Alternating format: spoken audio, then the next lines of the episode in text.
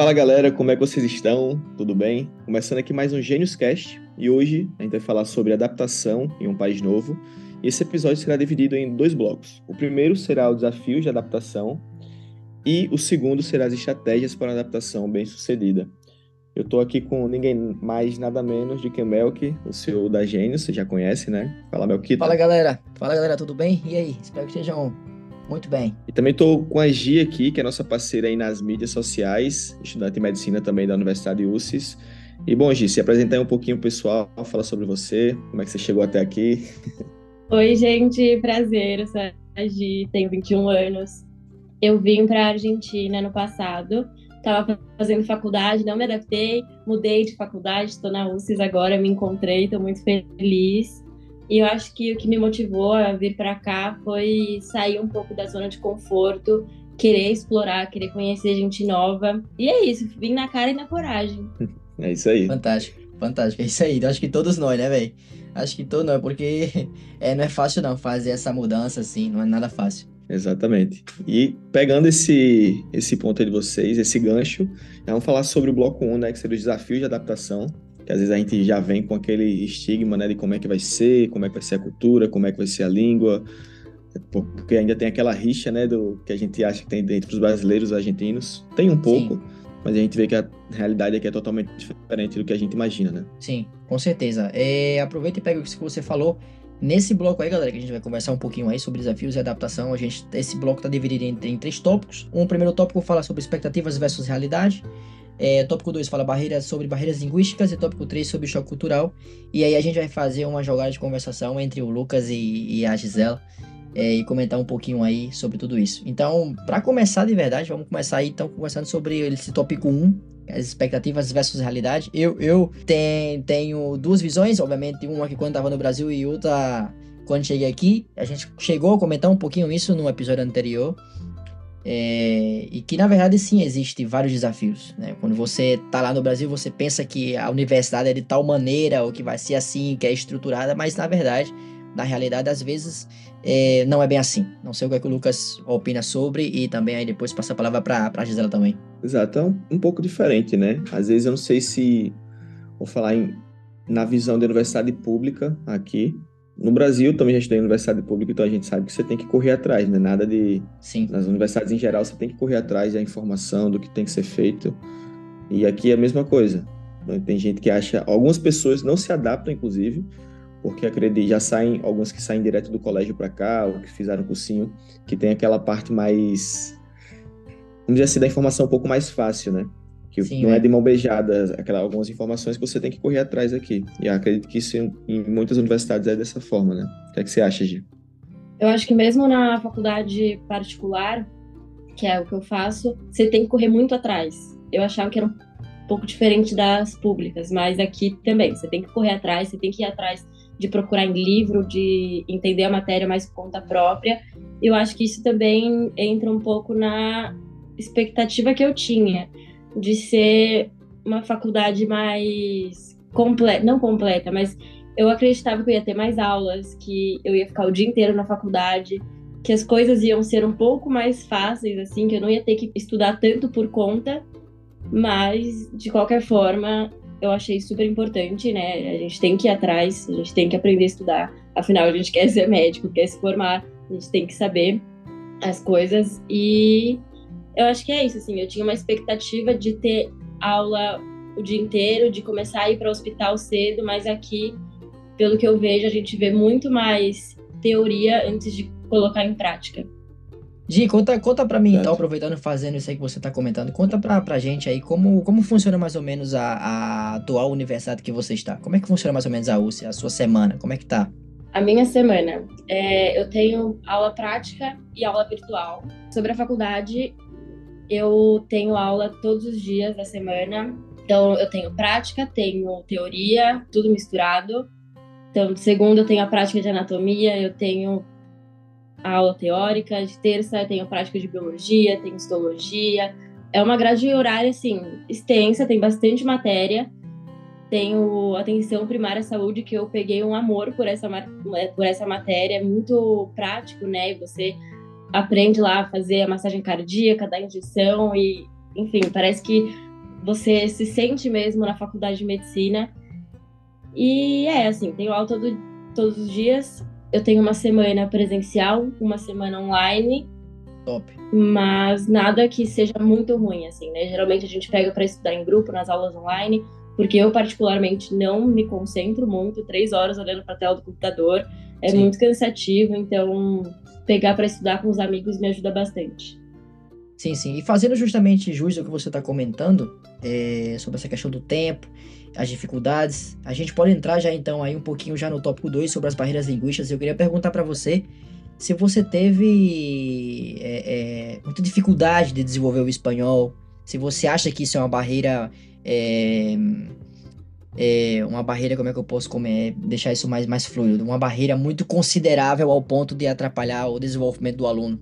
Eu acho que pode atrapalhar, sim, porque até porque a gente tem provas orais e se já fica nervoso numa prova, imagina tendo que falar em outra língua, você entra num desespero, mas para mim foi tranquilo. Eu já tive aula de espanhol na escola, era um espanhol muito bom, por mais que não fosse o castelhano, dava para ter uma noção, tinha uma base, né? Também fiz intercâmbio para o Chile com a minha escola quando eu era mais nova, então me ajudou a ter um pouco de conhecimento. E eu acho que é isso, isso me ajudou bastante a não ficar tão perdida no começo. Lógico que quando eu cheguei, para mim todo mundo falava muito rápido, falava grego, comecei a entrar em desespero, falei, eu não entendo nada.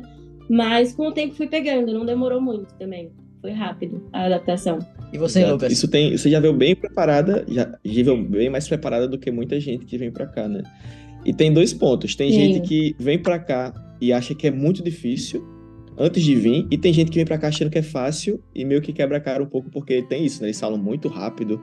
O castelhano é diferente do espanhol neutro que a gente aprende no colégio. Então tem, claro que é importante já ver algo, mas o castelhano em si é bem diferente do que os outros espanhóis. Por exemplo, a gente foi no Chile, presenciou o espanhol de lá e já viu que é bem diferente do daqui, né? Sim, é muito diferente, é muito difícil de compreender. Eu achava o espanhol é, da Espanha muito mais simples, mas hoje em dia eu prefiro o castelhano, acho que me identifiquei assim. E isso que você falou das pessoas quebrarem a cara é verdade. Vem muita gente achando que é super fácil, ah, é parecido com português, todo mundo vai me entender, chega aqui. Não é bem essa a realidade. Concordo com você 100%. Eu, eu quando saí do Brasil, eu fiz umas aulinhas lá, mas é, a realidade é que quando a gente chegou aqui em 2019 é totalmente diferente. A forma que eles falam, a forma que eles desenvolvem uma conversa é, é muito diferente. E, e, hoje eu prefiro mais o cartechano que o espanhol da Espanha, né? Obviamente consigo falar é, e ser entendido e também entender eles tranquilamente, mas, mas prefiro mais esse o espanhol que a gente vivencia hoje aqui. E Nesse tópico 2 aí da, das barreiras linguísticas, ele comenta um pouquinho sobre sugestões de como superar essas barreiras, e eu não sei se vocês concordam comigo, mas eu acho que uma parte crucial é, é ter um auxílio com algum professor, como alguma, alguma classe de estudo de espanhol, alguma coisa desse tipo, como que para é, ao menos é, incentivar e, e, habituar. Pelo menos no início, né? Claro, ao menos habituar não, a pessoa nesse mundo. É, eu acho super importante ter um auxílio, né? Porque principalmente porque você precisa aprender a se comunicar, você tá sozinho, você não tá com a sua família, você só tá com seus amigos, que tá todo mundo no mesmo barco, você tem que ter um auxílio de um professor para entender a língua, mas também não ter medo de praticar, né? Não ter medo de chegar e tentar falar o espanhol mesmo errado, as pessoas vão te entender, eles vão te vão te compreender, eles vão te ajudar, então não ter medo de falar, eu acho que ajuda muito no começo. E é isso. Sim, sim, sim. Concordo com você 100%. E aí a gente faz, o, faz um, uma relação aí interessante com, essa, com esse tópico 2 e puxa já para o 3, que o 3 comenta sobre choque cultural. E eu queria perguntar para o Lucas, tirar essa para ele aí, é, se ele teve algum choque cultural chegou aqui na Argentina. Com certeza, né, mano? Deixa, deixa eu só tirar uma dúvida com a Gi que a gente falou no, no episódio passado, em relação ao espanhol, né? Se, se ela já passou algum agafe por conta do espanhol. Alguma coisa assim. já teve Com alguma? certeza já passei, mas eu não vou lembrar agora. Mas no começo eu sei que já passei, que eu ria muito com as minhas amigas. Tipo, meu Deus, falei tudo errado. É muito Ou, bom, né? Enfim, tem umas palavras assim, né? Que tem um significado meio feio aqui, que pra gente no Brasil é normal. Exato. E aí já cometi, sim. Não podemos dizer aqui nesse podcast, vez, tá. mas dá vontade de dizer, pra vocês terem exato, uma ideia. Exato. Tem palavras que tem o, o Mas- sentido completamente diferente, né, do português Completamente, cara. Completamente. Sim. completamente. E eu gritei a palavra no parque, aí tinha um argentino vindo com a filhinha, ele ficou me olhando com uma cara assim, e eu, meu Deus, Nossa. minha amiga, assim, eu falei, não, gente, não. Eu acho que essa do. Gente, depois vocês pesquisam, mas é correr e correr. É, Isso. tem, Exato. Os dois têm significados diferentes. Se quiserem pesquisar depois. Mas Exato, acho que totalmente essa diferente. todo mundo já passou em algum momento da vida aqui, né?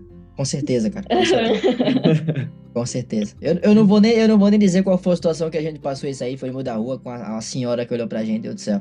Olhando. Que vergonha, cara. Que vergonha. Isso aí faz parte também do choque cultural. Eu acho que a, a gente que tá aqui junto desde 2019, a gente vivenciou muitas coisas e, e comentamos um pouco disso no episódio passado sobre a questão da mussarela lá e tudo isso, a pizza lá. E, então, esses, esses Sim. choques culturais assim faz, faz parte. Mas ao mesmo tempo também esses choques culturais, não sei se vocês concordam comigo, servem também como que para moldar, não? Para moldar a pessoa e, moldar esse aluno a desenvolver ainda mais como pessoa também. Com certeza, com certeza. Isso da língua, por exemplo, depois você comete um, um- algum agafe do, do gênero, é a melhor maneira de você se aprender, porque você não vai errar mais isso daí, né?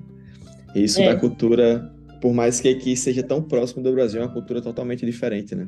Eu acho que a minha maior dificuldade foi com a comida. Hum, sim. A- Pô, dá uma A saudade. comida do Brasil pra mim não tem. Sim, pra mim não tem igual a comida do Brasil. Não tem igual. Como é, Gia? Só pe- Aí no começo perguntando foi- aqui, saindo, do, saindo um pouquinho do roteiro. Tu, tu é vegetariana, vegana? Como é isso aí? Em casa, eu comia bastante comida japonesa, né? Sou descendente japonesa, então era sempre arroz japonês. Cá, tive que aprender a fazer arroz brasileiro na marra, mas tudo bem, tranquilo. É, mas não estava acostumada, porque a gente sempre fez arroz japonês, sempre usou a panela japonesa, sempre comi comida japonesa, então às vezes me dá muita falta de comer as coisas assim de casa. E eu não como carne, Aliás, eu não faço carne. Se eu tiver que fazer, eu não faço, não como. Mas vou numa hamburgueria, não tem problema. Aí eu como carne, sim. Mas carne é um- uma coisa que eu acabei cortando. E quem sabe um dia tentar cortar frango, mas ainda não. Ainda não tô preparada para isso. É, tá certo. Conhecendo mais um pouquinho aí da, da Gisela aí. Que bom, que bom. Não, é, é, com certeza. É, acredito que apreciar, apreciar a cultura local e, e aprender sobre os costumes né, que aqui que os argentinos têm. Eu, conheci muitas coisas, né? Então, é, aprendi muitas coisas. é A questão do, do- da comida local, a questão da, dos costumes que eles têm com determinado, por exemplo, um mate, ou por exemplo, o puxa ao disco. Depois vocês vão pesquisem aí, galera, que é um tipo de, de panela bem grande, que eles colocam aí frango e temperam esse frango e colocam é, com, com a brasa, né? Coloca em cima da brasa. Espera, então é como se fosse um, é como se fosse um churrasco, mas não é um churrasco. Então esse esse frango ele fica fica muito gostoso e a panela tem justamente a forma de um disco. Então isso faz parte também de aprender esses costumes e aprender a, a cultura local. Eu acho que o argentino ele é muito fechado no início, mas quando ele conhece a pessoa ele se abre muito. A gente até tem um, tem um amigo, um conhecido da gente que é o, é o Tommy. Tommy é uma figura, é um personagem que É um personagem. é um personagem. Que a gente fez amizade aí em 2019, eu no caso, né? Depois ele conheceu o Lucas e tal. E é um cara que desde então aí segue sendo meu amigo aqui na Argentina. E sempre, sempre, sempre tá comigo, sempre tá conversando. Eu não sei se a Gi também tem uma amiga argentina ou um amigo argentino. Ai, tenho. E eles estão sempre com mate na aula, todo mundo tomando mate. E é diferente, né? No começo eu fui super bem recebida. Eu achei que eles fossem ser um pouco mais mais secos assim. Tava esperando, não tava esperando um calor do Brasil, sabe? Mas eles me receberam super bem. No começo viraram amigos super rápido, sempre estavam interessados em saber sobre a gente, perguntava de onde a gente era, tirava dúvida em português, queria aprender nossa língua. Então, eu não tava esperando por isso também. Acho que é um pouco de choque de, assim, expectativa versus realidade, né? Voltando ali um pouco. Eu Ó. não tava esperando que fosse assim. Mas foi muito melhor do que eu tava esperando. Sim, Parece que quando eles são gente boa, são muito gente boa, e quando não, não são, são muito chatos, né? Mas, Exato, mas eu acho que isso é no geral, né? a gente tem até falado acho que no outro sobre. Às vezes a pessoa acha. Quando a- os que não são muito animados, que são um pouco mais fechados, às vezes a gente fica achando que é até falta de educação, mas não, é o jeito, é o estilo. Acho que eu tinha até falado que se eu comparar com o mundo todo, pelo que a gente escuta falar, os brasileiros que são mais assim, né? Calientes. A gente, a gente tem o nosso. Tem o nosso. Tem a nossa marca, né, cara? O brasileiro tem. Tem um, tem um jeito, eu não sei, não sei explicar. É o brasileiro, né? A gente tem. É diferente, né? É, é diferente demais. É, e, e a, a, a, a, galera, a galera, a galera aqui na Argentina tem um costume de que, tipo assim, eles são muito grupos, né? São muito grupos. Eu não sei se na, pelo menos em Buenos Aires, ou seja, na faculdade, na, onde eu estudo, você também a gente sabe que os grupos são muito fechadinhos, né? Então não foi fácil para mim desenvolver amizades assim tão rápido. Levou o seu tempo. Hoje eu tenho colegas aí é, na, na cursada, né? Que sempre me tem em, é, em conta. Mas a gente sabe que no princípio de tudo assim é um pouquinho mais, mais difícil de gerar essa amizade. É, mas depois que arranca, como eles dizem, né? Já, já, já foi. Eu também sentia que eles andavam muito em grupo, assim, que eles não davam tanta abertura, mas mas depois que você conversa, que você vai puxando o assunto, eles vão conhecendo você, eles se abrem e dá tudo certo, e todo mundo muito de boa. Maravilha. Exatamente. Maravilha, maravilha, maravilha. É, bom, galerinha, a gente falou dos três tópicos: expectativas versus realidade, barreiras linguísticas e choque cultural. Que iniciamos o bloco 2, estratégias para uma adaptação bem sucedida. E aí, nesse bloco 2, a gente tem também aí três tópicos. É, e vamos abrir um espaço também para as perguntas que chegaram aí, que a galera enviou previamente para Gisela. É, e ela vai estar tá respondendo, né? A gente vai estar tá jogando uns áudios para vocês dar uma olhadinha, que porque por sinal tá fantástico. E ela vai estar respondendo aí essas perguntas. Bom, no, no tópico 4 a gente vai comentar um pouquinho sobre as redes de apoio, né? Que, que, que se trata então essas redes de apoio? Porque é importante então construir essas redes de apoios e se interacionar aí, é, interagir, perdão, com as comunidades, né? E os estudantes internacionais. Eu, em minha opinião, eu acho que ter essa, essa rede de apoio, essa base de apoio é importante, mais além da assessoria, mas eu acho que é importante porque quando você sai de um local que você estava antes, ou seja, vai para um país novo, você não conhece ninguém, você está é, chegando em algo que você não, não, não, vivenciava. Então, eu acho que ter essa, essa comunidade é, é importante. Fazer novos amigos é importante. Também da sua própria comunidade, conhecer novos brasileiros, e também conhecer pessoas de outras comunidades. Não sei o que, é que vocês opinam sobre isso. Eu acho que é muito difícil, né? Você vir para um país completamente novo, tá sem a família, tá sozinho. É muito importante ter uma rede de apoio dentro da agência que vai te direcionar, mas de criar amigos que você confia, amigos verdadeiros, que, ele se, que você se identifica, que você tem um objetivo meio parecido. Até porque, por exemplo, semana passada eu fiquei doente e tinha minhas amigas do meu lado, né? Ah, você tá bem? Ah, precisa disso? Quer remédio? A gente passa na farmácia. Então, é muito importante, porque você não tem mais sua mãe para cuidar de você, não tem mais seu pai. E é importante, né? Tanto para a saúde mental, quanto para você se sentir bem, se sentir amado também é muito importante, é muito gostoso. Exato, concordo plenamente. Isso também desse apoio, um dos lados positivos é que aqui, principalmente no início, uh, essas amizades com brasileiros, né? E por aqui tem muito brasileiro, você consegue se sentir mais confortável, querendo ou não, né? No início, assim, para você se comunicar, para você se sentir mais, mais próximo do seu país, né? E esse apoio, realmente, quando você fica doente aqui, você vai recorrer a quem? não, tem, não tem seus familiares aqui perto para te ajudar, te levar no, no hospital, o que seja, mas tem seus amigos ali para te apoiar, né? Isso é muito importante. Exatamente, concordo, concordo com você 100%. É, e pensa igual, a gente nunca, a gente nunca sabe o que pode acontecer com, com, com a gente. Por exemplo, eu e o Lucas, a gente fizemos, tivemos que fazer uma cirurgia no, no ano passado, acho uma, se não faz dois anos, eu acho, aproximadamente. Eu, a minha fiz aqui, fiz aqui em Buenos Aires, a dele foi feita no Brasil. E bom, eles são minha família, né? Tanto a Natália quanto o Lucas são, minha, são minhas famílias aqui. Então, foram pessoas aí que tiveram ao meu lado todo o tempo. Então, é, acho isso fundamental. E ter amigos de verdade, como a Gisela falou. É, e entrando aí no tópico 5 sobre explorando um país novo, eu citei aí uma listinha, vou, a gente vai estar comentando sobre, sobre algumas, alguns pontos turísticos interessantes. E o primeiro ponto turístico que eu queria comentar para a galera que está vindo aí é nada mais nada menos do que Casa Rosada, Casa Presidencial. Vocês? Primeiras damas. Eu acho que aqui tem bastante teatro, bastante museu que é acessível, tem um preço acessível, né? tem centro cultural, tem o Ateneu. Então, aqui o que não falta é lugar para ir, pontos turísticos e que vão agregar alguma coisa, né? Eu, eu gosto muito de ir em museu. Tô sempre, tô sempre indo, não, mas sempre que dá eu vou. E é, eu acho que aqui o que não falta é lugar para ir. Não falta, verdade. Isso dos museus, inclusive, tem um dia, não sei se você já chegou a ver, Gi. tem o dia do Noite dos Museus, na verdade. Que todos os museus sim, da... sim. É muito bacana, né? Todos os museus da cidade ficam de graça por uma noite. Claro, tem filas, tem tudo mais. É bom você escolher um a dois aí para você conseguir ir. Então, pessoal, é, é muito bacana. E realmente aqui tem muito lugar para se sair. Muito bar, praça, museu. Uh, enfim, tem muita coisa mesmo. A gente até brinca que se você sair todo dia para um canto diferente, não sei nem quando é que vai se acabar. Se você passa um ano indo todo dia para canto diferente. A gente mora aqui há muito tempo e mesmo assim tá sempre descobrindo coisa nova, né? Sim. É muito bacana. Inclusive, isso aí que ele falou sobre a noite do museu, aqui, além de ter essa, essa, esse impulso cultural, ainda tem a vantagem de nessa noite aí o transporte público não ter cobro. Ou seja, é totalmente grátis. Exato. Totalmente grátis. Tanto a ida quanto a volta. Acrescentando aqui que o transporte aqui ele é muito bom, ele é acessível, né? Tem um preço acessível e você consegue ir para cidades aqui de trem rapidinho, um preço super bom. Você não gasta nem 50 reais, você consegue ir para, enfim, para províncias aqui perto, cidades aqui perto. Tigre, por exemplo. E é muito legal, porque você consegue viajar. Sim, Tigre. Exato. Exato, verdade.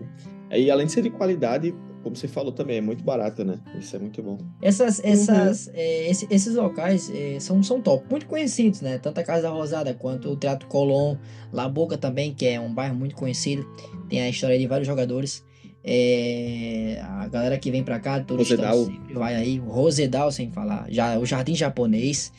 Então, são. Jardim Japonês, verdade são, são coisas que aí vai estar tá acessível, que estão aí para justamente você explorar e conhecer esse, esse novo local que você vai morar, né? Você vai ficar 5, 6 anos, 7 anos aqui, cara, e não sair da casa para conhecer esses locais, não dá, não dá. Tem um canto, tem um canto, não sei se vocês gostam, acredito que sim. Ali perto da. Que é perto do centro cultural, aquela zona ali, no geral, me, me encanta, que é ali pelo Centro Cultural de Recoleta, aí tem ali o cemitério, por mais que a pessoa pô, vai ficar visitando o cemitério, mas é bem bacana lá o que tem. Aí tem já próximo ali, é um rolê que dá para se fazer em poucas horas, né? Tem a Faculdade de Direito e a Flor Metálica. Tudo assim, bem pertinho que você consegue. E ali é uma página ali na Flor Metálica, né? Não sei se vocês. Verdade. Silêncio. Sim. Não, acho que é muito importante a gente conhecer o lugar que a gente vai morar, porque, claro, a gente vai passar aqui cinco, seis anos ou até mais.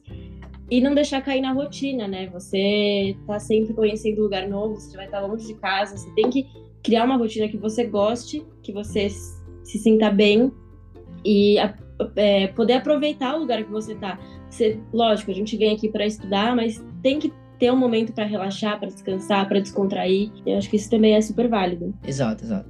Concordo com você. Eu ia até falar justamente naquele momento lá, ia falar como ia falar que você gosta de sair baixando, pelo menos sempre que você tá subindo lá na parte da, da do teu da tua página do Instagram, no Medzilla, você sempre está subindo alguma coisa relacionada a isso, seu dia a dia. Então eu vejo que sempre você sobe, é, às vezes um café, uma comida ou, ou coisa desse tipo, que, enfim, que não é somente estudo, né? Não é, não é somente estudar, estudar, estudar. Também tem que curtir um pouquinho, não é verdade? Sim, sim, com certeza. Senão a gente também fica louco da cabeça, né? Exato. No tópico, acho que dá até para ser futuramente um, um, um episódio, talvez até focado só nisso, né? Isso de organização, Sim. de rotina, por exemplo, academia, alimentação, tudo isso que, enfim, que engloba não só o estudo, né? Sim, sim, sim. Concordo. Não é fácil, não é fácil fazer isso, ou seja, fazer todo esse planejamento de, de, de apresentação, de montar uma, uma rotina, a gente sabe. Porque assim, como a gente está sozinho aqui em Buenos Aires, então a gente é responsável de pagar a conta de água, de luz, aluguel, expensas. Então são coisas que por aí, às vezes, você planeja o seu dia certinho e acontece algumas coisas que saem aí do seu controle. E eu imagino que não seja fácil ter toda essa estrutura do dia. Não, claro, tem, não tem como. Claro que sempre vai ter imprevistos, né? Mas eu digo assim, mais no ponto de coisas que tem que ser feitas. O horário em si, tanto que até hoje eu meio que desisti um pouco de horário regrado, né? Se eu queria fazer por 10 horas, eu vou fazer isso, amanhã eu vou fazer isso tudo bem certinho. Esse no caso da manhã mais cedo, sim, tem como ser feito. Mas no geral, sempre tem algum imprevisto que você vai perder o seu horário. E se você for aquela pessoa que é muito regrada, você vai acabar quebrando cabeça com isso, né? Enfim, mas Manda, próximo tópico. No tópico 6, é um tópico que a gente vai comentar bastante, um pouquinho aí, sobre é, cuidar do bem-estar, né? Cuidando do bem-estar. A importância de cuidar do, do bem-estar físico e mental durante essa adaptação é fundamental. Eu, eu, eu fui um Melk antes e agora sou eu sou outro Melk depois da, da corrida. É, malho e também corro ao mesmo tempo também. Então é algo que me ajuda bastante. Coloco os meus estresses aí, as minhas angústias, ansiedade. É, porque como eu comentei um pouquinho aí, não, não dá só para estudar, cara. Não dá só para estudar, também tem que se cuidar. E nada, também na página da, da Gia, ela comenta muito sobre isso também. Eu vejo que ela fala sobre medicina, mas fala da medicina de uma forma verdadeira, real. Então eu, eu, eu gosto muito do, do, que ela sobe com relação a isso. Porque também ela concheu aí é, a, a prática saudável, exercício, exercício físico, comidas, entre, entre outras coisas. Não se trata somente de medicina, não é, não é, não é assim, Gi? É, isso é verdade. Eu acho que é muito importante a gente cuidar tanto da nossa saúde mental, espiritual, para conseguir aguentar a faculdade também, porque não é fácil, ainda mais sozinho, você tem que se cobrar sozinho, você não tem ninguém, não tem pai mãe na orelha falando faz isso, faz isso, faz isso, tem que se virar sozinho, e às vezes é cansativo e ficar longe enfim, tem muitas questões, né? Então, eu comecei a fazer psicóloga no passado por conta da minha ansiedade, por conta das minhas crises de pânico, que, enfim, melhoraram bastante já, mas comecei a fazer psicóloga. Eu também trato bastante do meu espiritual, não só o mental. Então, sempre opto por terapia holística. Tem gente que acredita, tem gente que acha que é loucura. Eu acredito, me ajuda bastante. Então, eu sempre estou fazendo terapia holística também. Sempre me cuido fazendo meus exercícios de respiração. Como eu disse, eu tenho ansiedade, então às vezes estou muito ansiosa, tenho que parar um tempo para respirar fundo. Faço meditação, faço yoga, que me ajuda bastante. É... Uma coisa que eu uso bastante também é cristal. Sempre estou com cristal andando comigo na minha, na minha bolsa, na minha mochila. Sempre acendo incenso, estou sempre defumando a casa. Então, é, muita gente, tenho muitos amigos que me acham louca, que me chamam de bruxa, que, mas, enfim, são coisas que me fazem bem, que eu gosto. E esse é o importante, né, independente. Cada um se sentindo bem pode fazer, né? Isso, isso que, só para tocar no que a gente falou logo no início dessas frases, que a pessoa longe da, da família cinza tem que ser bem mais regrado, né? Porque você que faz seu horário, você, você tem que ser o dobro de focado. Mas aí, isso, isso que a Gi falou é, é muito importante porque, tipo assim, tem um lado negativo da medicina, né? E a gente. Isso também vai ser um episódio é, para outro podcast. Mas a gente sabe que tem sim um lado negativo da medicina, a questão da pressão, a questão da, da competição, a questão de que você tem que ser o melhor.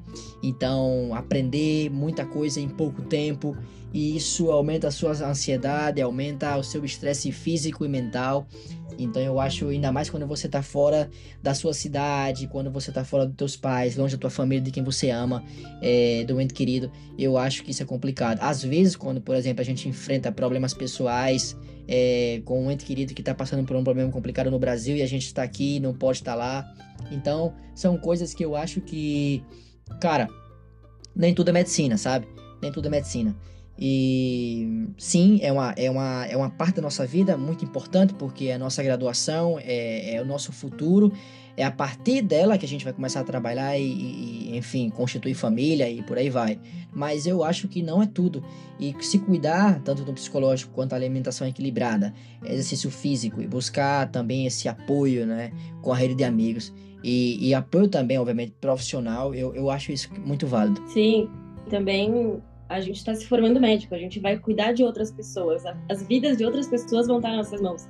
Então, a gente tem que estar tá bem para isso também, porque senão tudo desanda. Então, o que me ajuda é isso: fazer meditação, fazer yoga, ir para academia, extravasar, sair com os amigos. Também ter uma alimentação saudável, né? Porque é super importante. Ter os nutrientes necessários, comer bem, se alimentar bem. E eu acho que é isso. E os cristais, obviamente. Exato. E os cristais. Exatamente. Bom, Gi, a gente vai abrir um espaçozinho aí para as perguntas, certo? É, temos uns, recebemos aí uns, uns áudios previamente desse, desse episódio, obviamente que a gente está gravando. E, enfim, a gente queria que você é, respondesse essas perguntas. A gente vai soltar para você dar uma escutadinha aí. Segura aí, tá? Olá, gênios. Eu sou muito, muito fã da Gi. Eu sigo ela nas redes sociais. E eu queria saber qual a opinião dela e até dicas que ela dá para quem quer estudar fora, como que as pessoas se preparam para enfrentar uma nova cultura, uma nova realidade, uma nova língua. Beijão, Gi, te amo! Primeira pergunta me perguntou sobre as dicas que eu dou, né, para quem quer vir estudar fora. E eu acho que é super importante você vir com a mente aberta, sem medo. Se tá com vontade, você quer vir, então vem com cara e com a coragem. Acho que a maioria vem assim. Todo mundo vem com o pé atrás, vem com medo, mas é importante deixar o medo de lado, porque o medo ele paralisa a gente, né? Então é importante vir com a cara e com a coragem. É... E a gente conversou um pouco no começo sobre se adaptar a essa nova cultura, expectativa versus realidade. Então, é isso. Acho que se você quer vir, você vem, corre atrás dos seus sonhos. E não tem problema também, não deu certo, voltar para sua cidade natal, para o seu país. O importante é você tentar, a vida é uma só, vem. E é isso. E eu também te amo, você que mandou a pergunta. Vamos para a segunda pergunta? Tá, eu vou responder já, que eu já anotei. Olá, mundo gênios. Eu gostaria de fazer uma pergunta para a Gi. Qual a maior dificuldade e a melhor coisa de se morar sozinha em outro país? A maior dificuldade e a melhor coisa de morar fora, eu acho que a maior dificuldade com certeza é a distância da família, quando tem algum problema em casa, quando tem alguma questão familiar, você quer estar perto não dá comemoração um aniversário de alguém especial, você tá longe, ou você tá passando por dificuldades, você só quer um abraço da sua mãe, dos seus primos, é difícil estar tá longe. E também a questão da autodisciplina, né? Você tem que ter a disciplina, você cria seu horário, você tem que. Se você quer treinar às 6 horas da manhã, você vai ter que se acordar, não vai ter ninguém para falar, ai, ó, vamos.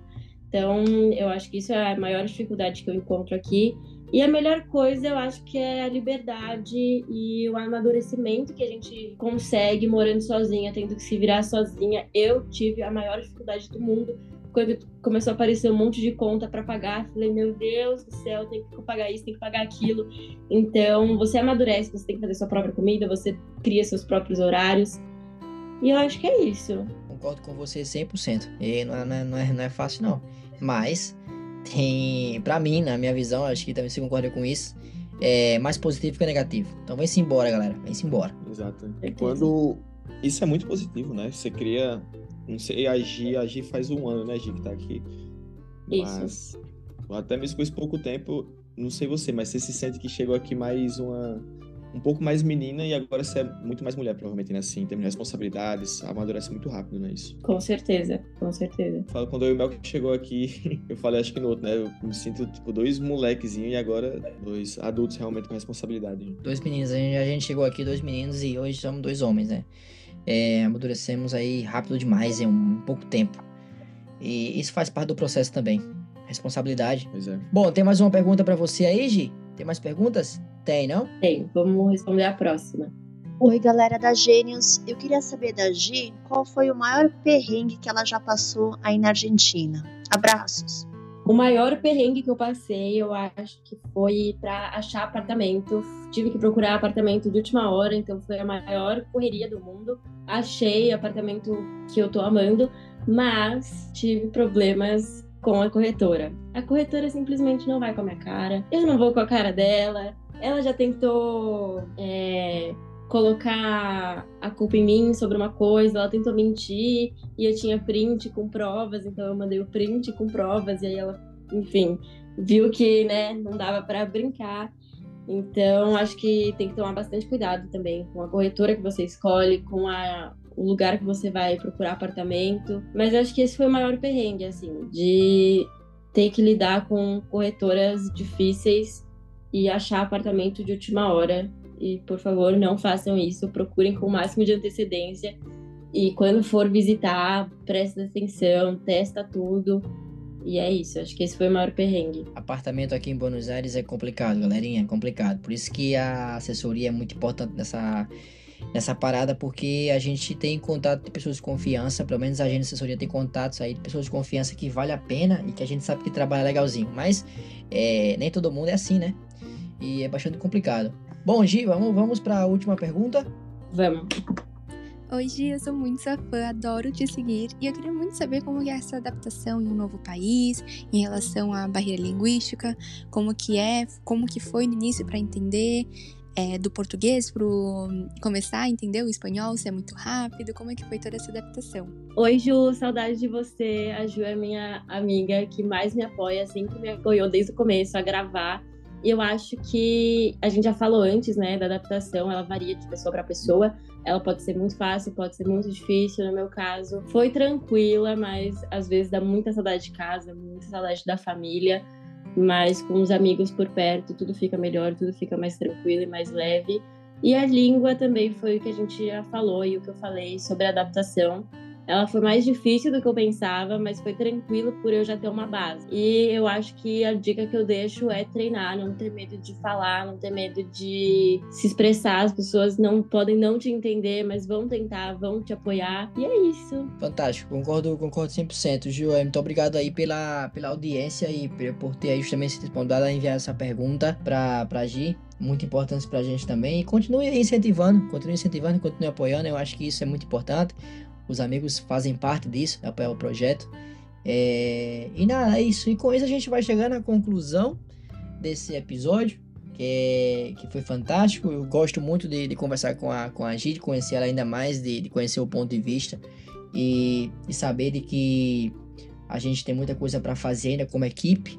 Então eu acho que isso é fantástico. É isso aí, é que nem o Melco falou. É sempre importante a gente estar tá vendo o ponto de vista, a experiência de outras pessoas também. A gente futuramente vai trazer mais gente aqui para para conversar com a gente, com vocês também, né? Vocês verem diferentes pontos de vista, não só o meu e o do Melk, né? Então isso é importantíssimo também. É isso, gente. Fiquei muito feliz de participar. Eu adoro conversar com eles também, adoro fazer parte dessa equipe. Espero que venha muito mais gravações por aí, tanto eles quanto outras pessoas junto, eu acho que é super importante. E acompanhe a gente nas redes sociais, não esqueçam de seguir a Gênios, é, é uma agência incrível. E é isso, gente, até o próximo, quem Valeu, sabe. galerinha, valeu, concordo 100% Valeu, com o que a gente falou e vamos que vamos, que se vê, vê muita coisa boa por aí, a gente tem vários planos aí em mente ainda, todavia, é isso, vamos que vamos e tamo junto. Grande abraço e sigam a Gi, por favor, vou deixar todas as informações aí na, nesse episódio, certo? As suas redes sociais, então sigam sigam ela lá, que ela tem tanto canal no YouTube, quanto TikTok, quanto no Instagram. Então é uma pessoa fantástica. Tamo junto. Gênioscast.